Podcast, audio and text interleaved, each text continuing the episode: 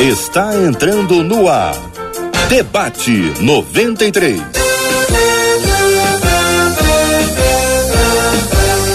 Realização 93 FM. Um oferecimento Pleno News. Notícias de verdade e super compras. Aniversário com preço baixo e um carro por semana é no Super Compras. Apresentação J.R. Vargas.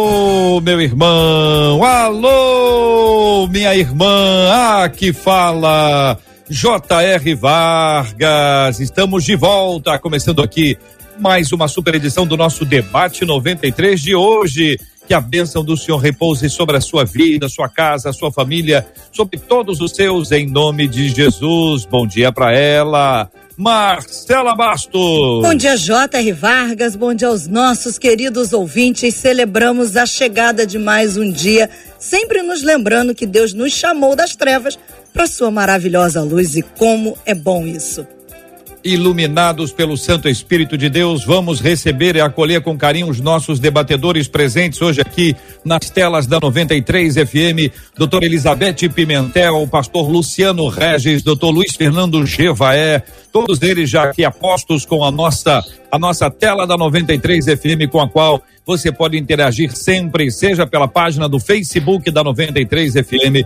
no canal do YouTube da 93,3 FM Gospel, onde estamos transmitindo agora com imagens do debate 93. E você pode falar com a gente pela sala de bate-papo, chat trazendo perguntas, questionamentos, suas opiniões, suas ideias. Fique muito à vontade, a sua opinião é muito bem-vinda aqui entre nós na 93 FM. Bom dia para quem já nos acompanha pelo site rádio93.com.br, pelo rádio em 93,3, pelo aplicativo, o app da 93 FM e também pelos podcasts da 93 nos agregadores de podcasts, o podcast do Debate 93 todo dia o debate do dia está disponível a partir das 19 horas nas plataformas digitais em formato podcast para você participar, interagir e compartilhar. Bom dia, boa tarde, boa noite. Que Deus abençoe ricamente a sua vida em nome de Jesus. O nosso WhatsApp, Marcela, para quem quiser falar com a gente pelo WhatsApp da 93 FM. Muito simples. 21 aqui do Rio 968038319. 21 968038319. Aproveita e já deixa salvo aí na sua agenda que a gente quer te ouvir. Ouvinte compartilhando o seguinte, gente, olha só, fui ferida por uma pessoa próxima e para me defender acabei ferindo também.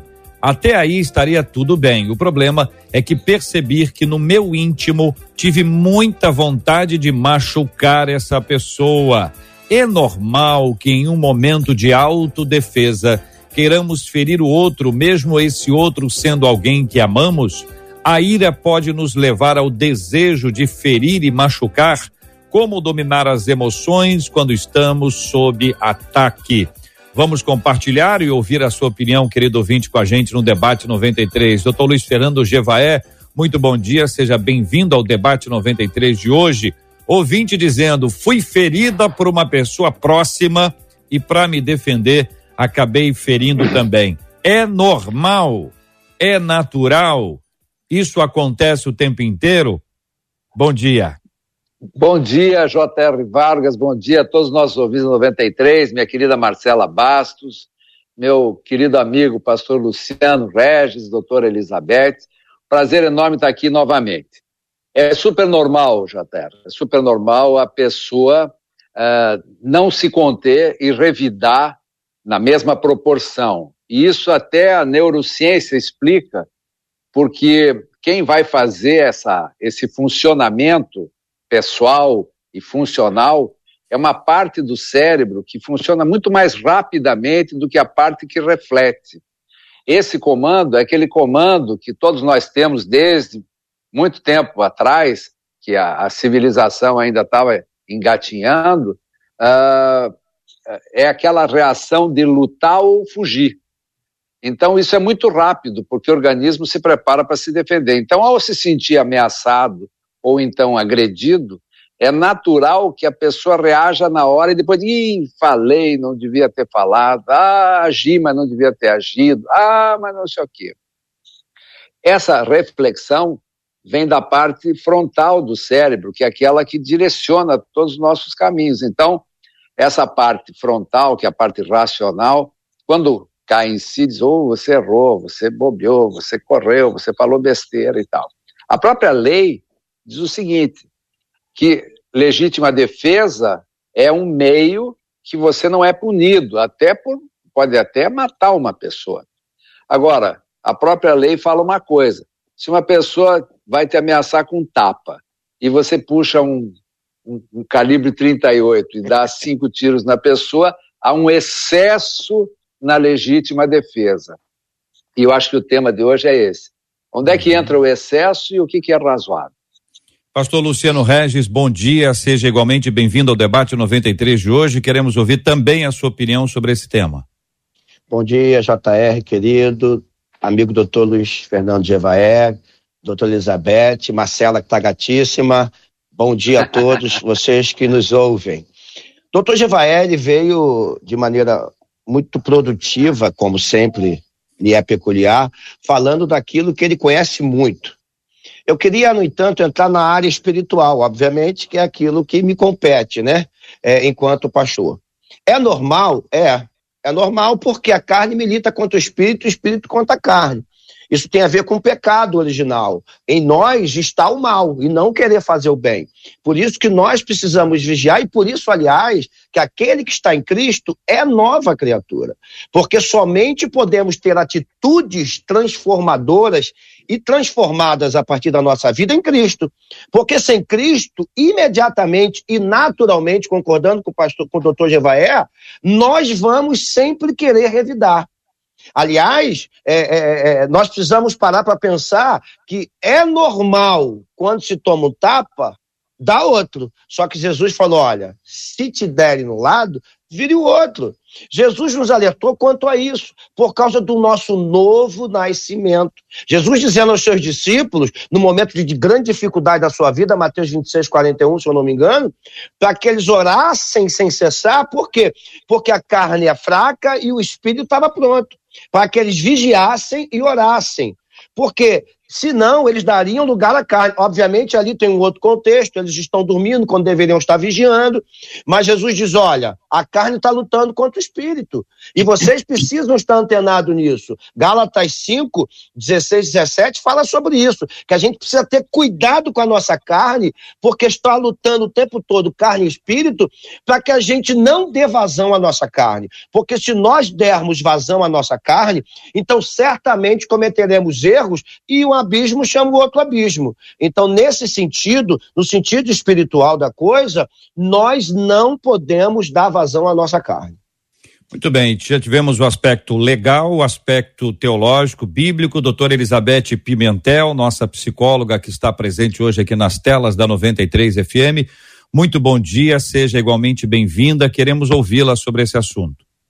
Bom dia, bom dia, JR. Obrigado pelo convite mais uma vez. Bom dia, Marcela. Tudo bem, linda? Bom dia, doutor Luiz, pastor Luciano, os ouvintes. É sempre bom demais estar aqui, né? A gente já começa aprendendo, né? É, eu vou. Tem um versículo bíblico, né? A Bíblia fala: irai-vos e não pequeis. Quando fala irai-vos, é o que o doutor Luiz falou, né?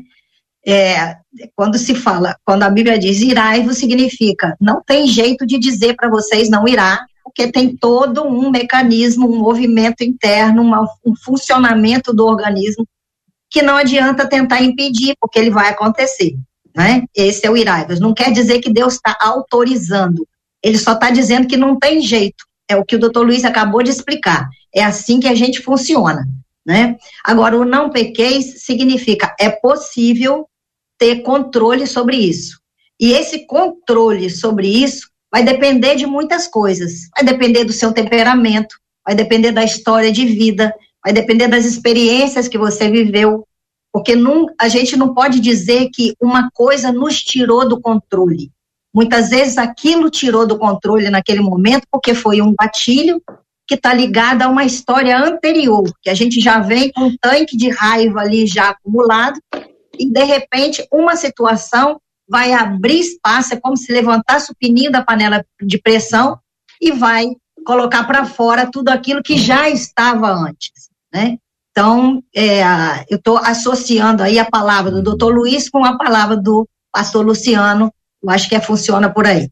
Acho que a gente entra aí, doutora Elizabeth, no ponto da oportunidade, né? Que é pela, pela, o tanque de raiva e a ocasião fez aí aparecer oportunidade, porque nosso ouvinte fala, uh, no meu íntimo tive muita vontade de machucar essa pessoa.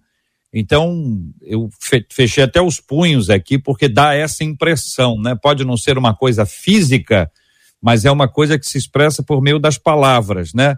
Quando a pessoa sente isso, é em razão desse tanque que já estava cheio e que eventualmente a pessoa não deu muita atenção ou não conseguiu identificar isso? Olha, é, tem muitas coisas envolvidas e eu quero aproveitar essa oportunidade de estar tá me dando para dizer que eu tenho uma frase aqui que me chama atenção, que é que ela fala assim, que é, eu fui ferida por uma pessoa me defendi, acabando ferindo também, mas até aí tudo bem.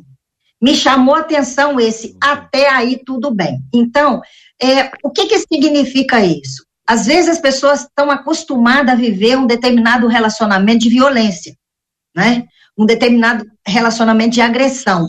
Então parece que as pessoas se acomodam com aquilo ali e isso vai virando um crescente.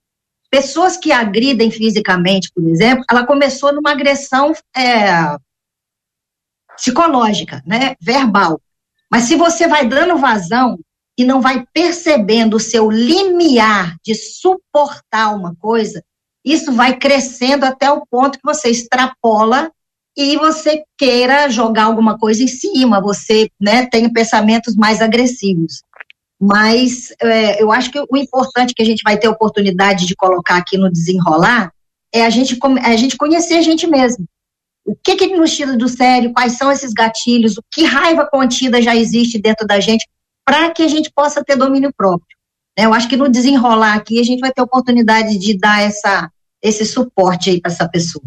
Pastor Luciano, o tanque cheio de raiva, já havia ali uma série de coisas que estavam de alguma forma acomodadas e houve o gatilho, houve a oportunidade e a pessoa fez aquilo que vocês deram aí como indicação, né? Foi desproporcional, foi para além é, da questão em si. Todavia, se houver um, um, costume, se isso for um ambiente onde a pessoa está acostumada, como a doutora Elizabeth descreveu, a chance disso se tornar ainda pior é maior, está dentro daquele do abismo, vai chamando o outro e aí a situação fica perigosíssima, pastor Luciano.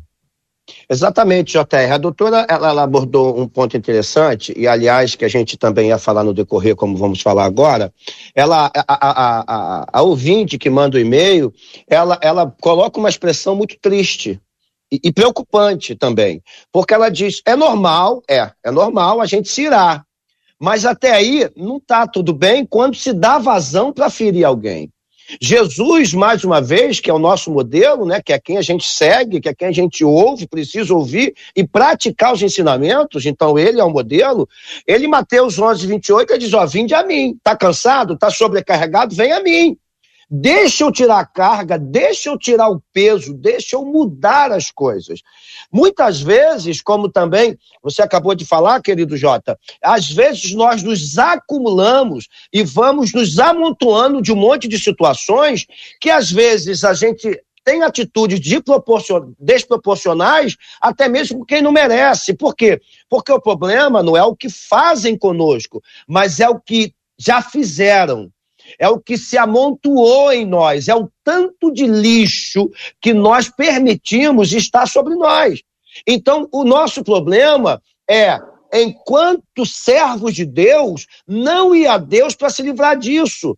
Eu estava num churrasco com pastores amigos é, é, um determinado dia e teve um outro que cometeu um, não no churrasco, mas que fez algo é, para tentar me prejudicar. E, eles perguntaram, cara, tu não vai fazer nada? Eu falei, claro que não. Pô, mas tá, presta atenção, a minha vida está em Deus. Eu não tenho tempo para prestar atenção ou me preocupar com quem está querendo mal. Eu não posso carregar isso na minha vida, sobretudo porque sou ministro de altar. Então, às vezes, nós, enquanto seres humanos, temos a necessidade de ver o outro pagar. Mas enquanto servos de Deus, precisamos ter a necessidade de que Deus está no controle de tudo.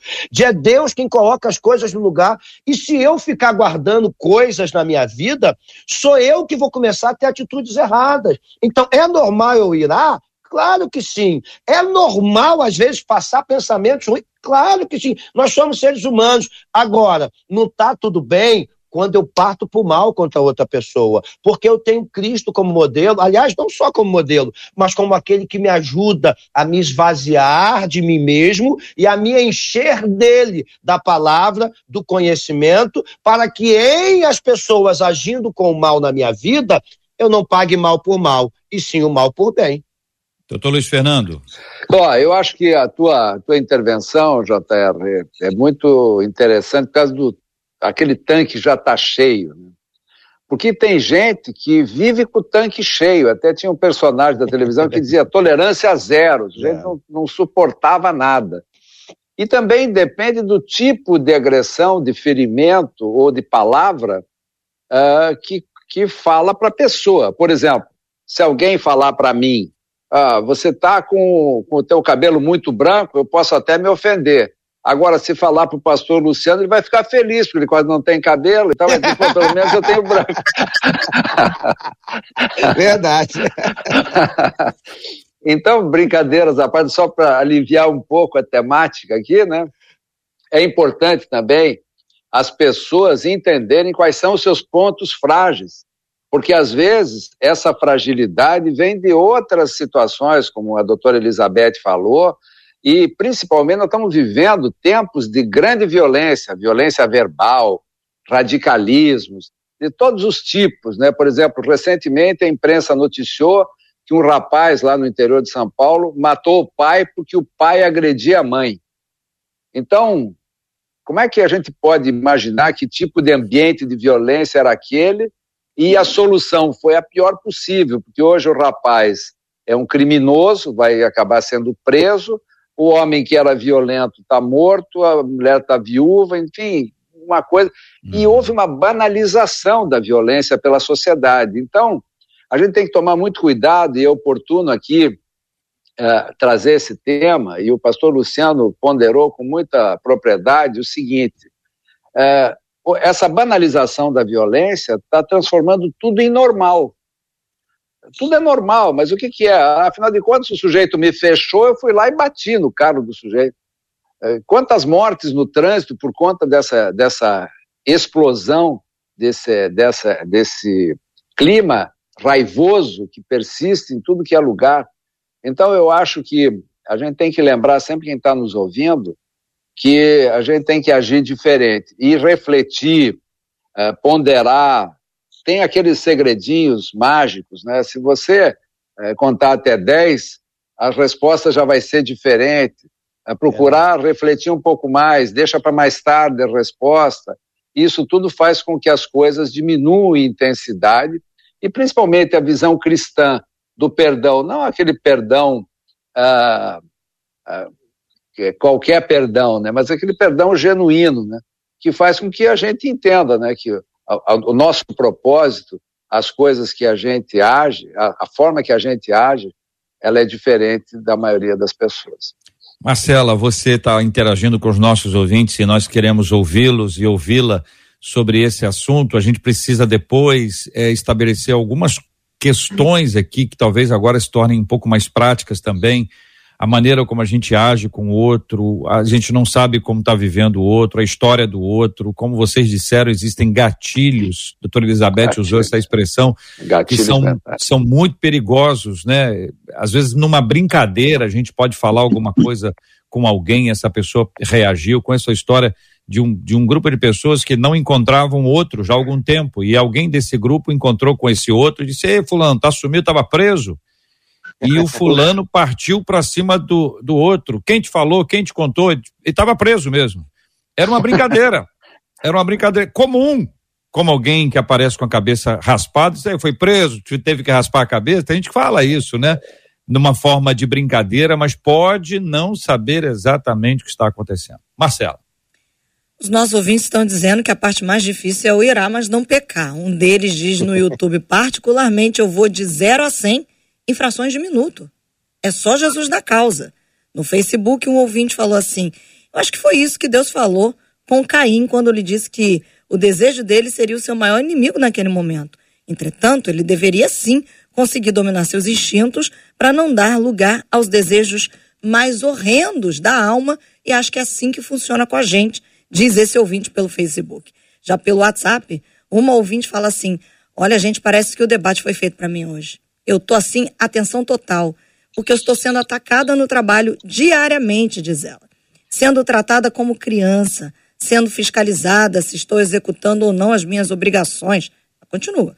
Sou profissional formada há mais de 10 anos, tenho família, dependo do meu trabalho e todos os dias, aliás, todos os dias não, diz ela, toda hora eu preciso lembrar que sou uma nova mulher para que o meu eu antigo não tome conta de mim. Tenho certeza que essa porta foi aberta por Deus na minha vida e oro para que eu tenha sabedoria diante de cada ataque diz essa ouvinte pelo WhatsApp. É, doutora Elizabeth, o que responder para ela? Olha, posso contar uma, uma história aqui de um paciente, é, rapidinho. É, eu fui procurada por uma pessoa, por um homem de 40 e poucos anos, que me disse que eu tinha 40 dias para tirar ele de uma depressão, senão a família dele estava arruinada. Porque ele saiu do emprego por causa da depressão, mas ele não podia perder aquele emprego. Ele tinha três filhos para criar e me deu um prazo para poder tirar ele da depressão. Isso, a gente tem um doutor Luiz Fernando aqui, sabe que isso é um desafio que você não pode aceitar, né? Mas eu, eu quis ver o que o que estava acontecendo. Bom, esse homem é, mudou de chefe na empresa, no local que ele estava. E ele disse: Não tenho esperança, porque o meu problema é o chefe. Ele tinha um senhorzinho que era chefe dele, muito amigo, muito passivo. O chefe, senhorzinho, foi é, saiu do trabalho, veio um novo líder, cara jovem, mandão, autoritário, e que mandava ele fazer uma coisa, antes de terminar aquilo, mandava ele fazer outra, e ele ficava desesperado, tentando cumprir tudo que o chefe novo mandava. No final do dia, ele estava esgotado e não produziu nada. Enfim, ele, por essa pressão toda, que é tipo essa que essa moça está passando aí, ele caiu numa depressão. Enfim, é, com muito custo, eu tentei fazer, eu consegui fazer ele falar da infância dele, que ele achava que a resposta estava agora, no atual. E não estava no atual. Estava lá nos 10 anos de idade dele. Ele tinha um pai que era um ditador, né? não era só porque era militar, porque nem todo militar é assim, mas o pai dele, além de ser de, militar, um cara colérico, um sujeito que tinha uma personalidade forte demais, e quando chegava em casa, o pai dele já chegava querendo checar se estava tudo no lugar. Aí ele pedia tesoura, pedia linha, pedia isso, pedia aquilo, para saber se cada coisa estava no lugar. Então eles viviam sob tensão. Toda vez que o pai chegava, ele ficava numa apreensão tão grande, tinha taquicardia, ele ficava super nervoso, com medo do pai descobrir alguma coisa que tivesse fora do lugar. Ele passou isso a infância e adolescência dele toda. Só que ele achou que tinha superado nisso até encontrar um chefe igual o pai dele. Enquanto o chefe era bonzinho, não tinha nada a ver com aquilo, tudo bem. Quando ele encontrou o chefe, que era a referência do pai, veio tudo. É como se você pegasse uma bola, colocasse no fundo da piscina, só que seus braços cansam uma hora, a bola vem à tona. O que, que aconteceu? Aquele chefe foi um gatilho, mas ele não tinha consciência disso. Ele não sabia que era por isso. Ele achava que o chefe tinha que mudar. Acontece que eu perguntei para ele quantas pessoas tem na sua sessão. Ele falou 20. Eu falei, quantos são depressivos? Estão deprimidos? Ele falou assim, só eu. Eu falei, então não é o chefe. Quando ele entendeu que o que estava em jogo ali é que ele virou criança de novo, diante de um pai outra vez, quando ele entendeu isso, ele é a, o nosso inconsciente, ele não percebe que a gente cresceu, a gente tem que atualizar a gente mesmo o tempo todo. Dizer, eu cresci, eu amadureci, eu tenho condição hoje, hoje eu sou outra pessoa. Se você não tem consciência de qual é a origem do seu problema, você também não sabe lutar contra ela. Então, o problema não era o chefe, não é? Como de repente o problema não é o que essa moça está vivendo aí no trabalho. Isso aí é um gatilho, sim, mas a gente tem uma estrutura interna que pode estar tá uhum. fragilizada ou fortalecida. Isso vai fazer toda a diferença.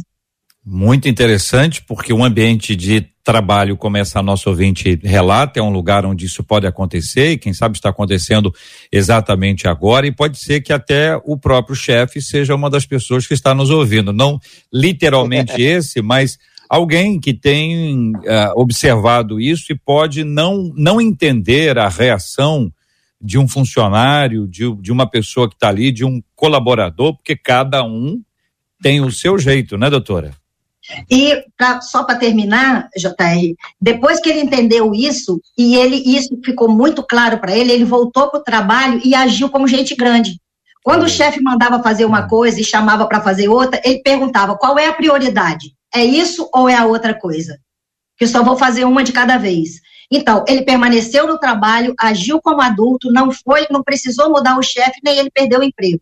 Então, a gente pode ter atitudes diferentes diante de uma mesma situação. Muito bem. Quero continuar ouvindo vocês, pastor Luciano Regis, doutor Luiz Fernando Gevaer, doutor Elizabeth Pimentel, os nossos ouvintes que falam conosco pelo WhatsApp da 93 FM, que é o 96803 8319 96803 8319 ou ali no chat do Facebook e no chat do YouTube, onde você também pode apresentar as suas perguntas. São 11 horas e 29 minutos no Rio. Vamos falar do aniversário Super Compras. Estamos no mês de aniversário da rede Super Compras e esse ano, além do preço baixo que você já conhece, o Super Compras vai sortear um carro por semana.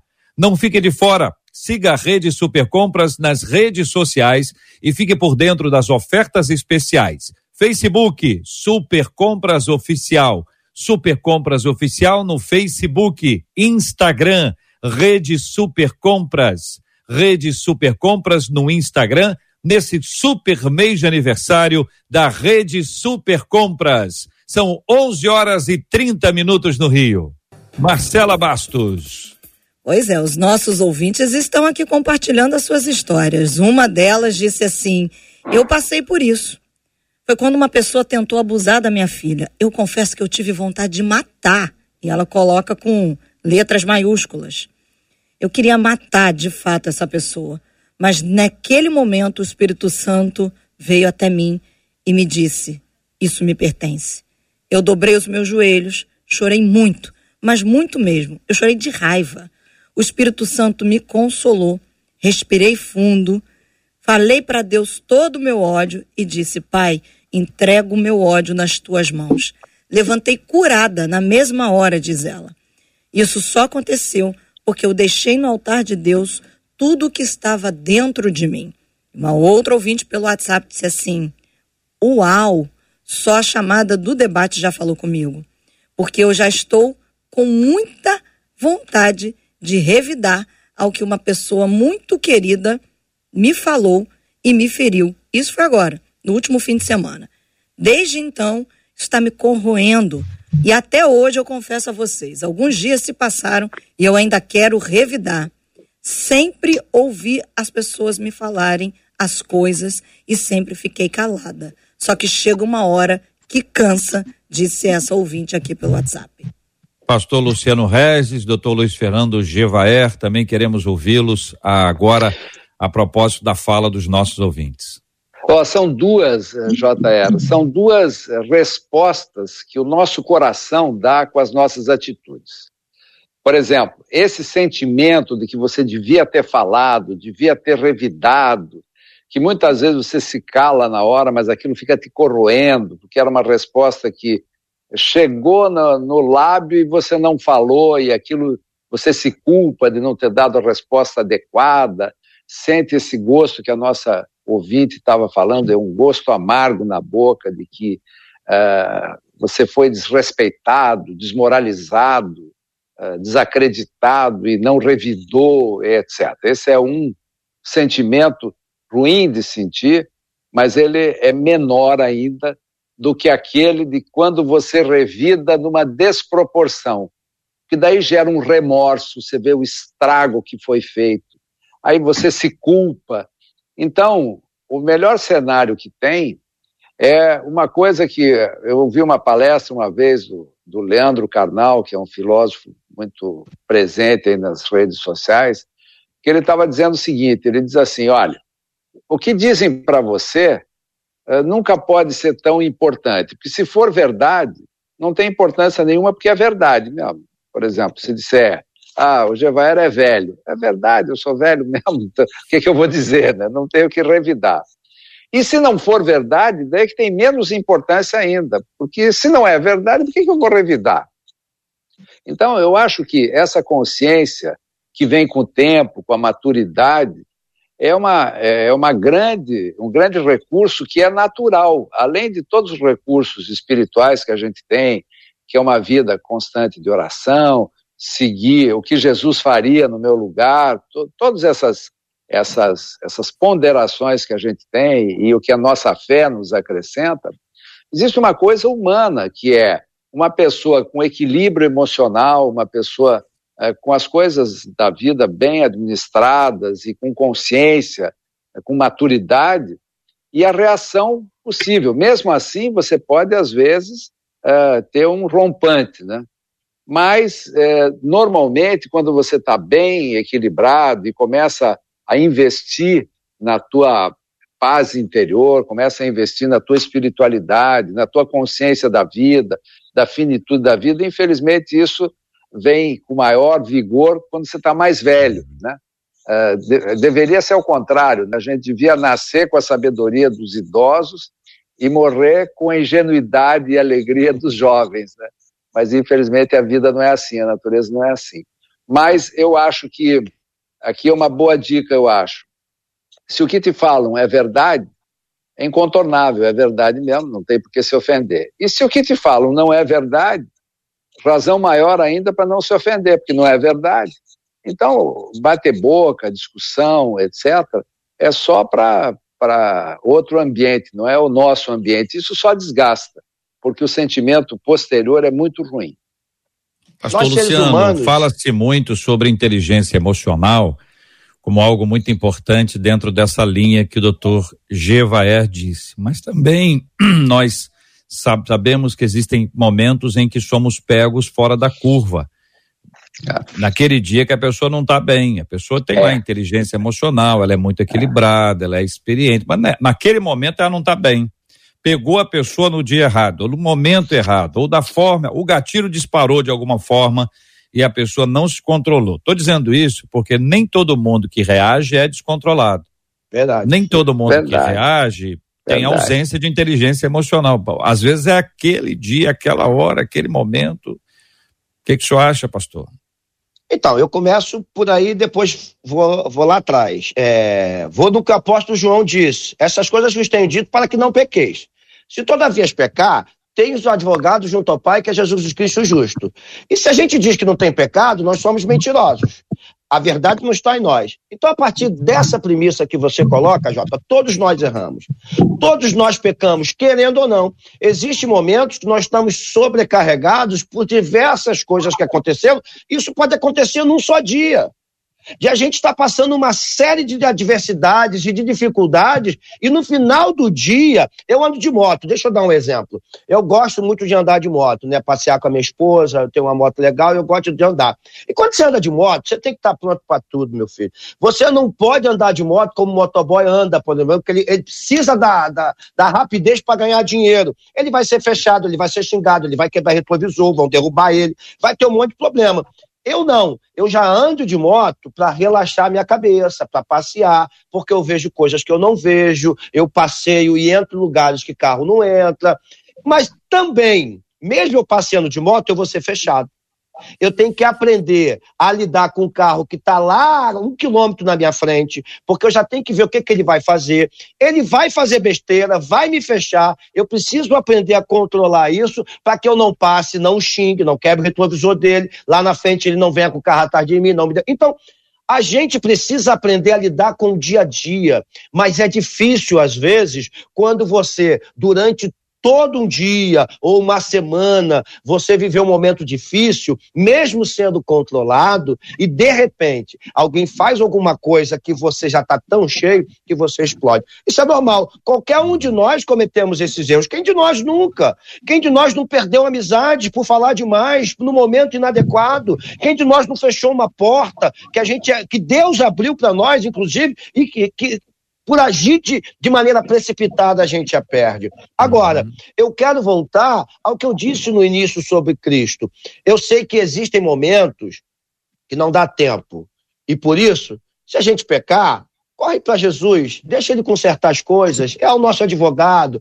Nós vamos errar mesmo, e graças a Deus pela graça e pela fidelidade de Deus. Mas se nós temos a oportunidade, como os dois ouvintes que mandaram aí as mensagens, nós precisamos ir para Cristo. O primeiro é maravilhoso, porque só sabe o que é tentar abusarem da sua filha, quem passa por isso? Enquanto pastor, a gente lida com isso. Eu já lidei, é muito difícil. Nós mesmos, mesmo que não sejam nossos filhos carnais, a gente fica com tanta raiva, se não com ódio, e a gente quer agir na carne, mas a gente precisa agir no espírito. Esse pai mostra isso. Ele foi para Jesus, ou mãe, não sei, foi para Jesus e se levantou curado e restaurado, porque a palavra funciona. Quando a gente vai para Cristo, pedir que Ele nos vazie de nós mesmos, porque a nossa raiva é tão grande que a gente quer vingar, a gente quer bater, a gente quer matar. Mas quando a gente vai para Cristo, Ele nos ajuda, Ele nos levanta, Ele nos alivia, porque só Ele, Jota, tem poder de fazer isso, mas ninguém não. Não adianta um conselho humano. Um conselho humano é bom, mas se o Espírito Santo não agir, não vai aplacar raiva, não vai aplacar ira. Então, muitas vezes, essa outra que mandou o e-mail também, ela precisa ir para Cristo, porque já passaram semanas. Ela precisa se livrar disso, porque se ela se livrar disso, ela vai viver muito melhor. Porque quem está dormindo mal, quem está vivendo mal, quem está comendo mal é ela, não quem a ofendeu, não quem está perseguindo. É aquela velha história de Provérbios 25, acho que 21, 22, para que a gente tem fome, o inimigo tem fome, dá de comer, está com sede, dá de beber. Porque fazendo isso, não é que a gente só abençoa a vida dele, não, mas sobretudo a gente abençoa a nossa, porque a gente amontou a brasa viva sobre a nossa cabeça. É o favor de Deus, é a ação de Deus sobre a nossa vida. Doutora Elizabeth. Quero aproveitar a fala, tanto do doutor Luciano quanto do pastor Luciano. Inverteu. Quanto do Luiz, é, para ajudar essa ouvinte que acabou de dizer aí que ela estourou, ficou calada por muito tempo, não é? estourar, realmente, como o pastor Luciano disse, qualquer um de nós estoura, até um homem de Deus que nem Elias, né? Um homem de tanta fé que fez maravilhas de por fé e de repente esgotou fisicamente e emocionalmente e jogou a toalha. Falou: "Meu quero morrer", né? E é, o que é, Jesus, o que Deus fez com, com Elias foi um tratamento muito interessante, e um, um das, uma das partes desse tratamento foi o falar. O anjo perguntou para ele por dois momentos a mesma coisa. O que foi que aconteceu com você? Com certeza o anjo sabia, não precisava de informação nenhuma, mas deu oportunidade para ele falar. Essa ouvinte que estava aí, ela disse que ficou calada por muito tempo. O problema nosso é a gente achar que a gente vai é, controlar, é suportar, é engolir, é, é conter aquilo. Então, é, administrar as emoções não é conter as emoções. A gente precisa expor, a gente precisa falar. O anjo deu duas oportunidades para Elias falar. A mesma coisa, porque precisa colocar para fora. Se a gente não coloca as emoções para fora, elas tomam uma dimensão absurda dentro de nós que a gente acaba perdendo o controle delas. Aí chega no revidar desproporcional que o doutor Luiz falou. Chega no tanque, né? Cheio, que a gente falou antes. O falar é muito importante, mesmo que essa fala seja uma fala que ela parece uma, um pecado. É, eu tenho uma, uma pessoa que eu conheço que ela perdeu um neném com oito dias de nascido. Né? E o, filhinho dela, de cinco anos, estava querendo muito o irmãozinho. E eles são muito crentes, ela é missionária, o marido é pastor, eles são realmente, vivem um propósito de trabalhar para o Senhor. E o menino, o garotinho, esperou nove meses por um irmãozinho. É, é, enfeitou o quarto, arrumou brinquedo, criou uma expectativa. O irmãozinho morreu, ele disse, eu, ele falou para a mãe dele, mãe, eu tô com raiva de Deus. Eu não gosto mais de Deus. É o normal da gente reagir a uma questão dessa é você falar assim, meu filho, você não pode dizer uma coisa dessa. Você não pode porque Deus é bom. Sabe o que essa mãe fez? Ela falou assim: vamos ajoelhar aqui e vamos contar para Deus essa raiva que você está sentindo dele. Pode abrir a tua boca. Fala porque Deus é pai, ele, ele é capaz para escutar o que a gente tiver que falar. Pode contar tudo para Deus. E o garotinho chorou, gritou, botou para fora você, eu não gosto de você, você é ruim, você tirou meu irmãozinho, eu te odeio e falou tudo aquilo. No dia seguinte, ele acordou e falou assim: "Mãe, tô amando Deus de novo, não tô mais com raiva dele", né? Mas teve a oportunidade de colocar para fora. Então a gente não pode calar as coisas que estão fazendo mal para gente. Por mais pecadora que seja o pensamento, né, por pior que seja esse pensamento, a gente tem que encontrar alguém que seja capaz de ouvir. Nem todo mundo é capaz de ouvir, certo? Ele não pode sair contando pelos quatro cantos o que a gente sente. Mas a gente tem que ter alguém de confiança para a gente colocar isso para fora antes que o, o, o caldo entorne e a gente revide desproporcionalmente. É nesse Muito sentido, bem. Jota. Deixa eu só pois colocar não. uma coisa que é, que, é, que é, eu preciso. É maravilhoso o exemplo que foi dado e é isso mesmo que tem que acontecer. Agora, cuidado para que quando você for colocar para fora, não coloque para aquela pessoa que está te maltratando ou para a pessoa errada, porque senão você pode aumentar o problema. É, primeiro, primeiro para Deus, é o caminho apontado aqui, né? Uma conversa franca com Deus sobre o outro, pode ser que Deus ministre alguma coisa que a gente não tenha visto, observado Verdade. ainda. E quando a gente tem, a gente está falando de relacionamento com, com Deus, não é só fala, né? Relacionamento é fala e é escuta. Às vezes você só fala, não, tô orando muito. Oh, que maravilha, tá falando muito, mas tá ouvindo? É. Se é. não estiver ouvindo, não é relacionamento. É só um desabafo. O desabafo é muito importante, mas ele também precisa ter o outro lado, ele precisa ouvir. Pode ser que a gente esteja com a necessidade uh, de ouvir um pouco mais até da palavra de Deus, ouvir a voz de Deus, para também ter o que dizer para ele, para ajustar o entendimento. Marcela, participação dos nossos ouvintes. Uma das nossas ouvintes pelo Facebook disse assim: o tema realmente é excelente. Eu passei por esse momento de ira, que por sinal acabou destruindo muita coisa. E agora, sempre que eu me sinto assim, eu corro para oração, fico mais aliviada desse sentimento horrível. Esse sentimento horrível que ela diz, o que a gente percebe aqui dos nossos ouvintes é que eles estão tentando lidar com essas ofensas, como disse a doutora Elizabeth, o doutor Jevael, o pastor Luciano, porque tá difícil para eles controlarem a ofensa. Um deles diz assim: Olha, gente, eu fui, é um homem, eu fui estuprado quando adolescente. Era um amigo da família. Eu guardei ódio. Eu queria a morte desse homem.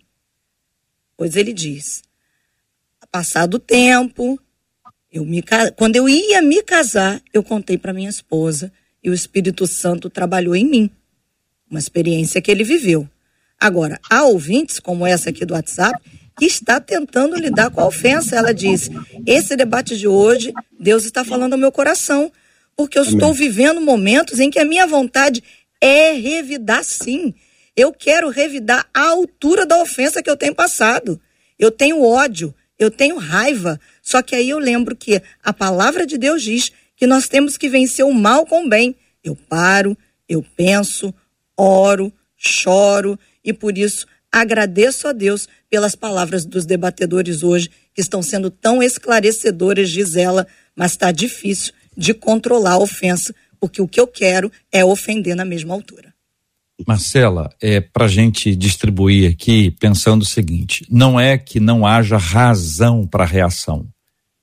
Existem relatos, como o primeiro que nós ouvimos agora, nessa nova etapa, que a pessoa tem, tem razão para querer revidar, não é? é tem motivo para isso. A questão não é se tem motivo ou não. O, o, não é sobre motivo. É sobre o, a maneira de nós reagirmos a isso, o quanto essa reação será saudável para nós ou se nós vamos enfermar ainda mais. Então, vou dar um exemplo aqui prático, muito simples, simplório, na verdade, né? Você passa a mão numa madeira e entra uma ferpazinha daquela, uma farpazinha da, da, daquela, e ela, ela, ela incomoda, ela incomoda muito. Aí você pode retirá-la de várias formas. Você passa álcool, você pega uma pinça, eh, passa álcool na pinça, passa álcool na, numa agulha. Alguém pode entrar com uma faca. Não, vou tirar isso aqui com uma faca. Vai tirar. Mas vai machucar mais do que a farpinha. Então a reação àquela ação precisa ser bem ponderada, porque na, na reação a gente pode achar que está resolvendo. Então, ajuda a gente, gente, é, Elizabeth, Luciano, Gevaé, para a gente ajustar isso, porque tem gente, como nós ouvimos, que tem motivo para reagir. Só que essa reação não é que ela vai ser desproporcional, não. Essa reação vai ser prejudicial, às vezes muito mais do que anteriormente. Fiquem à vontade para falar. Tá mutado. Eu queria acrescentar uma, uma pimentinha aqui. Uh, quando esses, essas feridas, essas agressões, essas violências são cometidas dentro do casamento. Porque hoje se fala muito em relacionamentos abusivos, relacionamentos tóxicos, uh, com muita violência também, e dentro dos lares também, que a, a família repercute toda a violência que está na sociedade.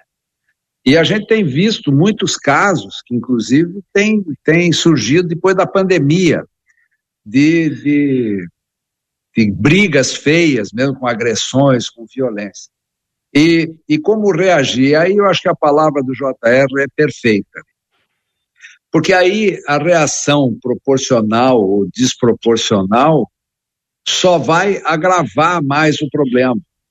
E, e é preciso a gente ter serenidade também para entender como agir, porque uh, eu sempre oriento quando me perguntam sobre isso, que tem que haver um compromisso quando há qualquer nível de violência entre o casal, tem que haver um compromisso de não se repetir aquilo. Aquilo tem que ser pontuado, tem que ter, de preferência, alguém junto entre o casal, alguém de confiança de ambos, para que essa violência não se repita. E se repetir, daí, infelizmente, tem lá os meios legais de fazer isso. Mas a, a violência de palavras, que hoje já tem, já, já foi criminalizada, é, é possível que a violência psicológica é, resulte num processo criminal contra a pessoa, faz com que mesmo no âmbito fechado da família, do casamento, é importante manter a compostura e pensar também. Pensar antes de fazer e principalmente pensar antes de reagir porque às vezes começa pequena, uma discussão pequena, né? um simples desentendimento uh, verbal que não tratado adequadamente ou com uma reação gera uma proporção e aquilo vira uma bola de neve e acaba às vezes até num grande problema. Então concordo plenamente com o que o JR falou, que é uh, às vezes uh, nenhuma reação, que aliás é o ensinamento que nós recebemos do nosso pai. Né? Nenhuma reação ofereça outra face. É difícil, difícil mesmo. Mas eu acho que esse é o nosso objetivo a ser perseguido. Perdoar e perdoar e oferecer outra face. Complicado, mas é, é. a nossa nosso desafio. A nossa natureza humana, ela, ela tem a necessidade de ver a pessoa que nos fez mal pagar. É. É, naturalmente, é, uma vez eu conversando com uma senhora, né? Não vou dizer que é minha sogra para não pegar mal, mas eu conversando com uma senhora, e ela, ela tinha sofrido algo é, calunioso, uma injustiça sobre ela, e ela começou a orar: não, eu quero a justiça de Deus, eu quero a justiça de Deus. E eu sentei com ela e falei: sogra, cuidado, porque a justiça de Deus pode não ser o que você quer.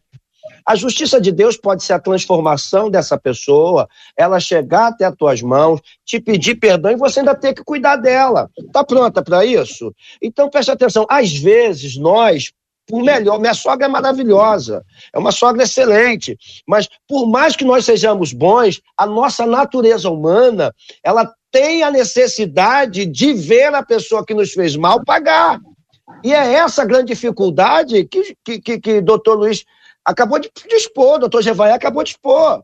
É, a gente perdoar e deixar as coisas nas mãos de Deus para é muito difícil. Para que Deus haja, é, não sei, nem sempre é fácil. Tem coisas que a gente leva de boa, mas tem coisas que a gente precisa ver Deus agindo. Uma vez eu fiz um seminário com o Marcos Witt e ele falou da vida dele de um momento muito difícil. E ele falou o seguinte: ele falou assim, eu investi muito num determinado músico, que eu transformei ele em pastor, porque eu tinha projeção nele, eu queria que ele me ajudasse no meu ministério num determinado momento da minha vida muito difícil, ministerial. Deus estava me pedindo muita coisa, eu sobrecarregado. Investi dinheiro, investi tempo, investi muito nele. Quando ele se formou, ele veio a mim e disse: Pastor Marcos Witt, eu quero a tua bênção. Deus me deu uma visão. Eu preciso seguir a minha visão. Ele disse que ele ficou com ódio. Ele disse, cara, como é que eu posso investir em você e você agora me trai dessa forma?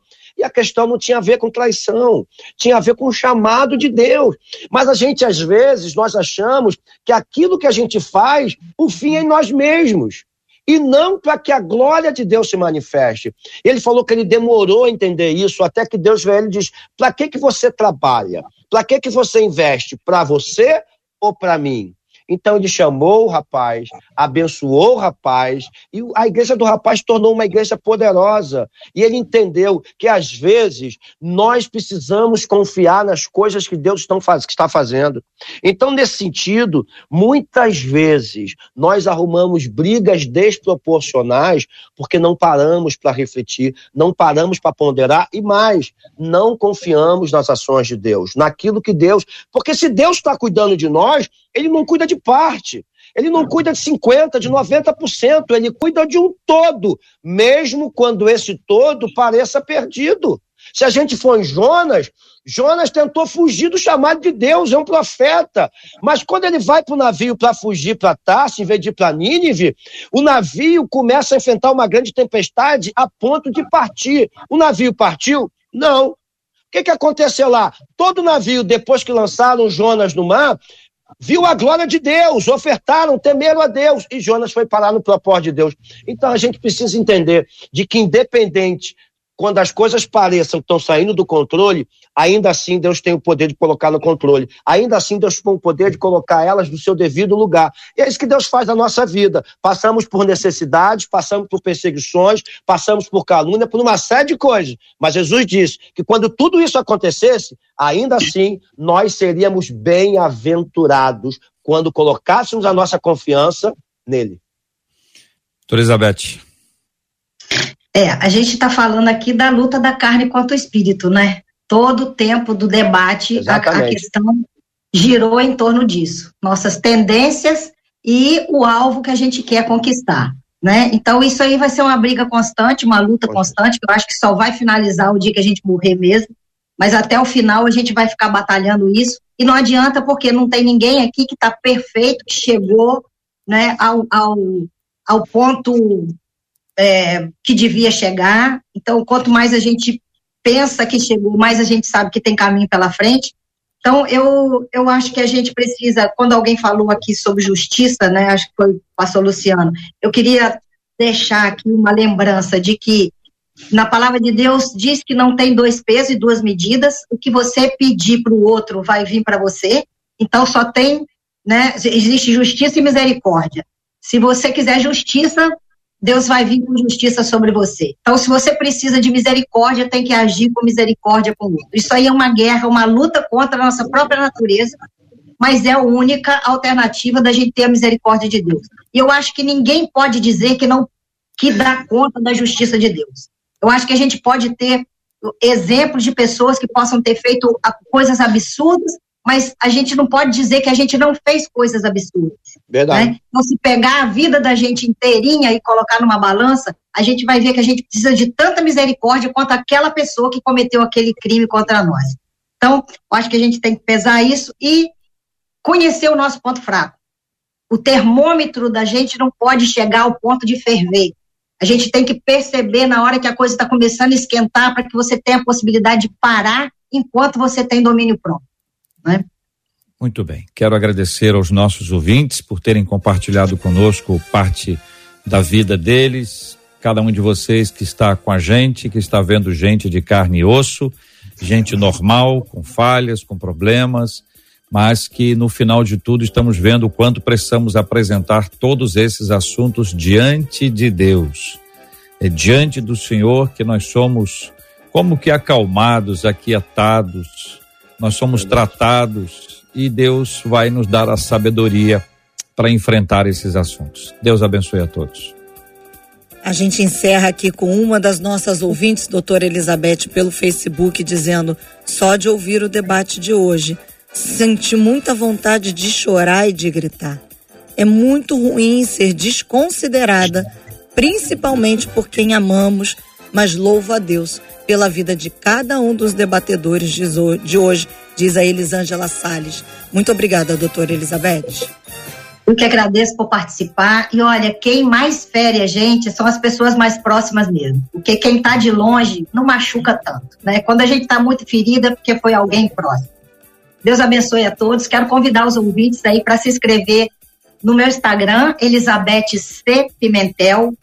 E no YouTube, Elizabeth Pimentel. Tem muitos vídeos lá que vai ajudar você a conseguir esse domínio próprio, ajudar você a aprimorar e controlar suas emoções, entender melhor sobre você mesmo. Deus abençoe a todos. Pastor Luciano, pelo WhatsApp, uma outra ouvinte dizendo muito obrigada aos pastores e, do, e doutores de hoje, diz ela. Eu estou aqui também com lágrimas nos olhos, porque eu já estava querendo criar brechas para colocar para fora tudo que eu estava sentindo. Mas eu glorifico a Deus sempre por esse debate e pela vida de cada um de vocês. Ela encerra dizendo: obrigada, obrigada e obrigada. Que Deus abençoe cada um de vocês cada vez mais, Pastor Luciano. Amém. Esse é o objetivo do debate e de cada um de nós aqui, né? A gente ser canal de Deus. Porque não adianta sermos nossos canais. Precisamos ser canais de Deus para que as pessoas parem, ponderem e, sobretudo, sejam ministradas por ele. E é um prazer estar aqui mais uma vez, JR querido, é, Marcelinha, linda gata, doutor Luiz Fernando Gevaé, saudades, Deus abençoe. Doutora Elizabeth, prazer lhe conhecer. Quero mandar um abraço, tem uma galera lá na igreja assistindo, ouvindo o debate, né? Na verdade, estão ouvindo, porque tem conferência das mulheres sábado a partir das 9 horas, estão lá organizando a igreja toda. Um beijo para vocês, galera. Deus abençoe aí. Tamo junto. Só para elas? um beijo para minha esposa, para todos, né? Em nome de Jesus, Deus abençoe a todos. Além da, da esposa, mais para quem? da minha família, para toda a igreja, JR, né, mole? Não está né, faltando e uma saudações rubro-negras, aleluia. Não está faltando uma pessoa que o senhor mencionou hoje, para o senhor mandar um abraço para ela, não? Ah, minha querida e amada sogra, eu te amo, sogra, por isso que eu moro a 60 quilômetros de distância. Doutor Jevael, uma outra ouvinte também pelo WhatsApp diz assim: Amei o debate. Digo a vocês que foi todo para mim. Me ajudou muito. Eu vou buscar mais a Deus. E ela diz: Chorei. Olha quantos ouvintes hoje sendo tocados em lágrimas diante de Deus. E ela diz: Eu sei que o caminho certo é a busca pelo Espírito Santo. Obrigada. O debate de hoje me ajudou muito. Muito obrigada, doutor Jevaé. Eu que agradeço, agradeço o convite de vocês. É sempre um prazer participar aqui. Eu queria que os ouvintes soubessem que, para mim, aqui é fonte de bênção. Eu venho aqui como um ouvinte. Uh, as poucas contribuições de modestas que eu dou uh, me voltam 10 por 1, 100 por 1. E vou me inscrever lá no canal da doutora Elizabeth, que eu adorei. E saudade de ter o pastor Luciano aqui próximo, né? A gente precisa se ver mais, né, Luciano? Verdade, verdade. Você, Marcela Bastos, competente como sempre, concordo. Gatíssima e super elegante, né? Tá demais. É, é um abraço para você. São olhos muito bons nesse debate de hoje e a gente encerra com. Eu quero trazer a palavra de duas ouvintes. Uma delas, a Magnólia Azevedo, no YouTube, disse assim: esse debate hoje está vindo com cura. Eu estou aqui recebendo de Deus o tempo todo. E a Pati Jesus no Facebook disse assim: Que Deus abençoe poderosamente a vida de cada um dos debatedores. Deus seja louvado pela vida de vocês, debatedores, equipe. Que Deus os abençoe poderosamente em nome de Jesus, porque hoje vocês foram canais do fluir de Deus e a gente louva a Deus, porque é só Ele. Por Ele, por meio dele para ele são todas as coisas, porque enquanto a gente está aqui, a gente também é curado, doutor Jevaé. A gente também vai sendo tratado. Estamos todos Verdade. juntos porque sabemos que o nosso desejo é sermos parecidos com Cristo. Foi para isso que nós fomos criados e é assim que a gente avança todos os dias para sermos mais Amém. parecidos com Ele. A questão simples: quando nós somos abençoados poderosamente, é porque nós não temos poder para isso. Nenhum de nós tem o poder de administrar essas coisas e sair ileso, normal. Verdade. Dizem que vai para algum lugar, de alguma forma, isso fica contido, retido, como um tanque, que pode ser um tanque de guerra. E tanques também explodem. Mas o Senhor é quem nos empodera. E esse é que é o grande ponto. Por isso, quando nós precisamos, nós devemos pedir ao Senhor que nos ajude. Cá entre nós, quem é que não precisa? Verdade. Mas o detalhe aqui precioso é que nós precisamos orar uns pelos outros, não só por nós, porque nós precisamos, mas por outros também. Eventualmente você está se lembrando de uma pessoa que é mais agressiva e está colocando no. no tá, tá responsabilizando o temperamento. Não, essa pessoa é colérica, essa pessoa, aí eu sou assim mesmo. Será que o Espírito Santo não pode nos dominar?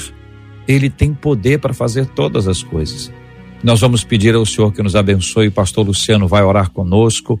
Vamos orar também pela cura dos enfermos, cura física também, e o consolo aos corações enlutados. E a partir de agora, nessa tarde 93 maravilhosa, você vai ficar com Gilberto Ribeiro logo na sequência. Depois, às três horas, temos o Roberto Vidal.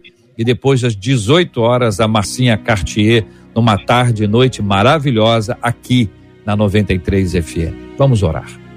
Amém. Senhor, meu Deus e Pai, queremos te agradecer por esse programa, por esse debate que, de alguma forma extraordinária, tocou e vai tocar ainda mais as pessoas. Nós queremos te pedir, ó Deus, que o Senhor continue dando sabedoria, não só à nossa condução, como a condução do programa, mas também a cada ouvinte que participou e vai participar, através de redes, através de gravação, de YouTube, que vai participar desse debate. Queremos colocar também, ó Deus, as pessoas que de alguma forma perderam alguém que sofre. Console-as, conforte, gera cura àquele que precisa. Colocamos em nome de Jesus essa pandemia, Senhor, que o Senhor traga de verdade a cura e que de uma vez por todas isso seja resolvido. Te apresentamos cada casa, cada família e colocamos em tuas mãos. Abençoe teu povo, abençoe os ouvintes e a todos nós. Oramos agradecidos em nome de Jesus. Amém. Que Deus te abençoe. Você acabou de ouvir Debate 93. Realização 93 FM. Um oferecimento Pleno News, notícias de verdade e super compras. Aniversário com preço baixo e um carro por semana é no Super Compras.